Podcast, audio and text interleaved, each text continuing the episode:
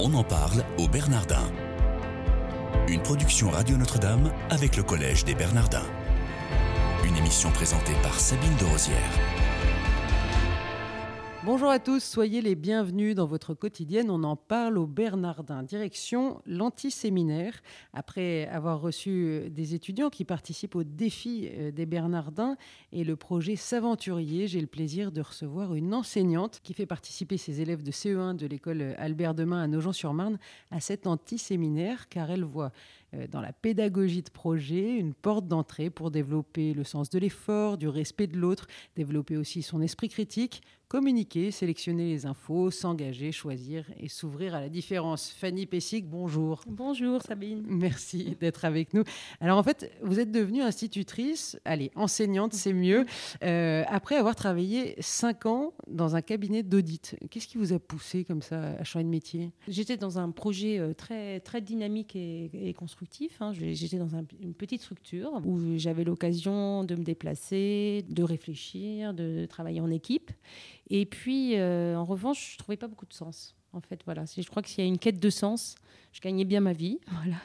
Et puis, j'étais enceinte de mon premier enfant, arrêtée très tôt. Et donc, euh, ça a été l'occasion de réfléchir sur la suite de l'orientation de, de, ma vie. Et c'est vraiment un choix que je n'ai jamais regretté. Vos élèves de CE1 à Albert Demain, vous choisissez de les inscrire dans une dynamique de projet et même une dynamique euh, numérique. Pourquoi cette démarche? Alors je pense qu'aujourd'hui, en fait, la, culture numérique fait de notre société, que les, enfants que nous avons euh, dans nos classes aujourd'hui euh, vivent avec cet environnement et ces outils numériques chez eux. Et en fait, ce qui m'intéresse, c'est de montrer comment ces outils numériques peuvent être au service des apprentissages et surtout créer du lien. Parce qu'en fait, on se rend compte qu'en les, en les utilisant euh, avec les élèves, euh, déjà, euh, ça instaure beaucoup de coopération et de collaboration. Ils ne sont jamais seuls face à l'outil. Créer du lien, ça peut aussi isoler. Je ne pense pas. La manière dont les outils sont utilisés, ils sont déjà toujours utilisés en équipe, en classe. L'enfant est jamais seul. Et puis le fait qu'on communique, on a une tweet class qui s'appelle CE1CADM. Via cette tweet class, on rentre en réseau avec des pairs, donc c'est-à-dire avec des élèves, mais aussi avec des familles, avec des chercheurs via les aventuriers.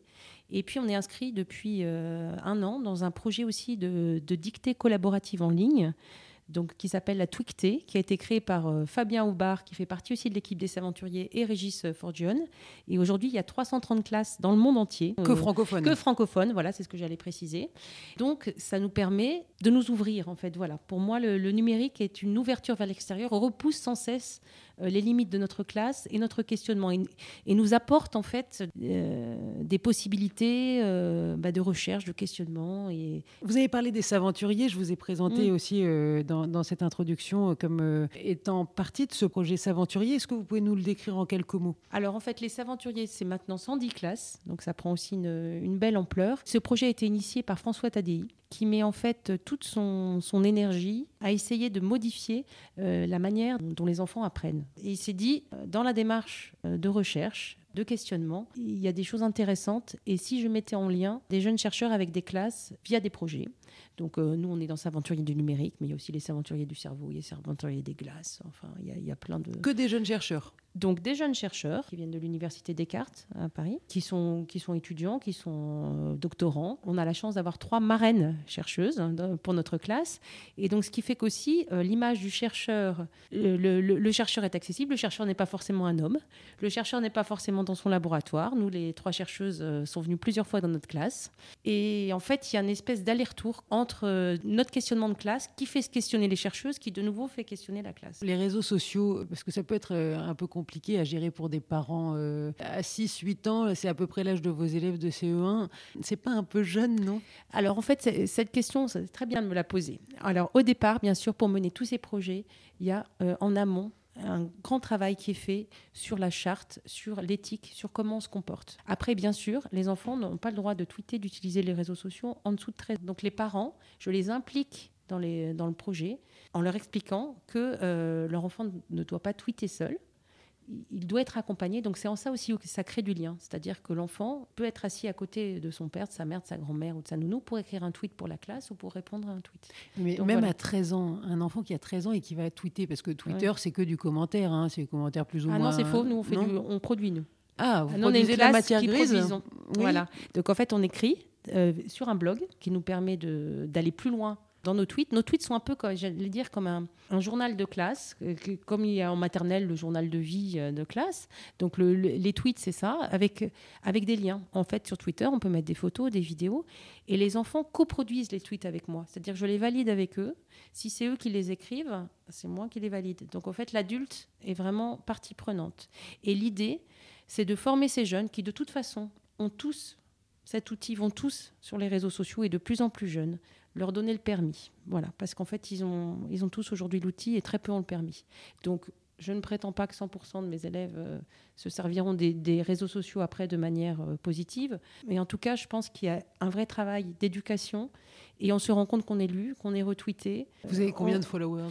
Alors, on en a 230, mais j'allais dire l'important, c'est pas le nombre de followers, c'est ce qu'ils font de nos tweets. Et en fait, on, est quand même très très souvent retweeté. Donc c'est ça qui est intéressant, puisqu'en fait, ça part en étoile. On en parle au Bernardin aujourd'hui avec euh, Fanny Pessic, qui est enseignante en CE1 à l'école Albert Demain de Nogent-sur-Marne et hyper impliquée dans de nombreux projets, dont celui de l'antiséminaire des Bernardins, auquel toute sa classe est, partie prenante grâce au projet euh, S'aventurier. On l'a évoqué très rapidement. Les parents, ils en pensent quoi alors les parents au début d'année, de toute façon, je leur dis attention, je vous bouscule là, euh, ça, va, et voilà. Et donc j'utilise beaucoup de, de, plus en plus en fait de la pédagogie inversée dans ma manière de faire, c'est-à-dire que les élèves sont vraiment partie prenante de la construction de leur savoir. Donc on peut partir d'un texte, on peut partir d'une vidéo, on peut partir d'une réflexion en classe. Et l'idée c'est que l'enfant se pose une question, qu'il la pose à la maison. Il revient en classe avec cette question. Donc il arrive avec un projet. Et il a envie de communiquer sur ce projet parce qu'il a envie de partager avec les autres.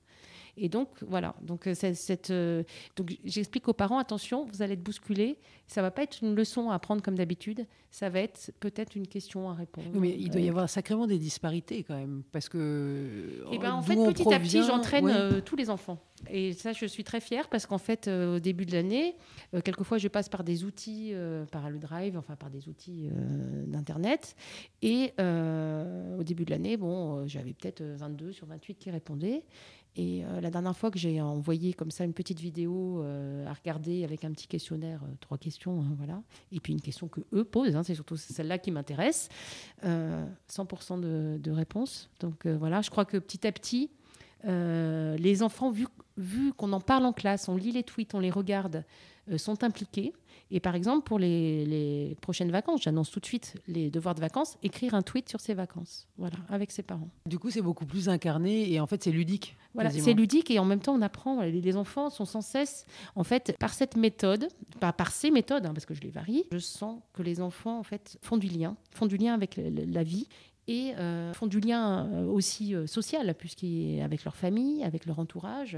L'année dernière, il y avait un enfant qui avait communiqué du coup avec sa grand-mère Vietnam et avait pu lui montrer ce qu'on qu'on publiait grâce au réseau. Et surtout, je montre aux enfants qu'en fait, ces réseaux sont complètement ouverts. C'est-à-dire que potentiellement, n'importe qui qui s'intéresse à un sujet auquel on s'intéresse dans la classe peut communiquer avec nous. C'est ainsi qu'on est rentré en contact avec des classes qui tweetent en anglais. On a répondu en anglais. Donc euh, voilà, alors que ce n'est pas forcément notre, euh, notre projet. Et dans quelle mesure les étudiants qui participent à l'antiséminaire euh, vous aident? Alors moi, j'ai les trois marraines chercheuses, ce qui est déjà énorme, parce qu'en fait, j'avais un projet autour de la fourmilière, donc j'ai une marraine myrmécologue. J'avais un projet robotique, parce que mes élèves ont construit des animaux en Lego Mindstorm qui sont en train de programmer maintenant.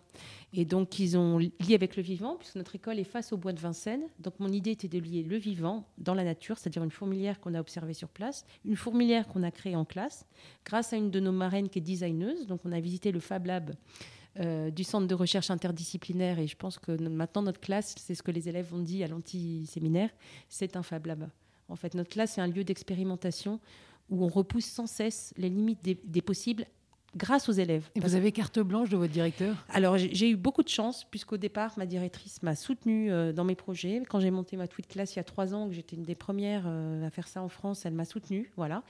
Je pense que j'ai du soutien parce que je communique, parce que je suis transparente, aussi bien envers les familles qu'envers l'école. Euh, j'écris dans le journal de l'école. Euh, voilà, il n'y a, rien de caché. Euh, je respecte des, règles et, j'en instaure parce que je pense qu'il faut il faut qu'il y ait des règles pour que des projets comme ça soient, possibles. Et puis je pense que les, enfants me poussent à aller, mes élèves, hein, pas mes enfants, mais j'ai aussi quatre enfants, mais ce sont mes élèves qui me poussent aussi euh, aller toujours plus loin dans les possibles, car je vois qu'ils sont, ils sont une grande source d'inspiration en fait pour moi. Et sans cesse, ils me remettent en cause et m'aident euh, à avancer dans ces projets moi aussi. Donc je pense que les adultes euh, ont beaucoup aussi à apprendre d'eux. Et c'est, on a réalisé un film là pour le congrès des Bernardins et il manque une partie euh, à ce film, et cette partie, ce sont les adultes qui vont témoigner. Et c'est très important pour moi. Je coordonne, j'allais dire, les scénarios pédagogiques. J'ai une équipe quasiment de 10 personnes maintenant autour de moi. Ah oui, chef d'entreprise. Voilà. Fanny Pessic, chef d'entreprise. non, non, c'est pas chef d'entreprise, mais j'allais dire... Euh, coordinatrice d'équipe plus euh, voilà et je pense que on a une intervenante en anglais qui s'est mise dans le projet l'intervenant robotique là une prof de musique qui s'est mise les trois chercheuses bon pluridisciplinaire voilà voilà, pluridisciplinaire. Et je pense que chacun euh, apporte sa compétence euh, au projet. Et c'est ça qui est intéressant. Et c'est le mode de fonctionnement de ma classe d'ailleurs. Ma classe est complètement sur ce modèle de coopération où chaque élève, euh, voilà, où chaque mm. élève peut être tour à tour tuteur, peut être celui qui reçoit l'information, celui qui forme, celui qui aide. Voilà, et, pour moi, c'est la même chose au niveau des adultes. Il n'y a, a, pas de, de frontière là-dessus. Merci beaucoup, Fanny Pessic, euh, d'avoir été avec nous. Alors, je rappelle que vous. que vous et votre classe de CE1 de l'école Albert Demain de Nogent-sur-Marne, vous participez à l'anti-séminaire des Bernardins dans le cadre du défi des Bernardins. C'est en partenariat avec les Saventuriers. Chers auditeurs, merci de votre fidélité. Je vous souhaite à tous une excellente journée.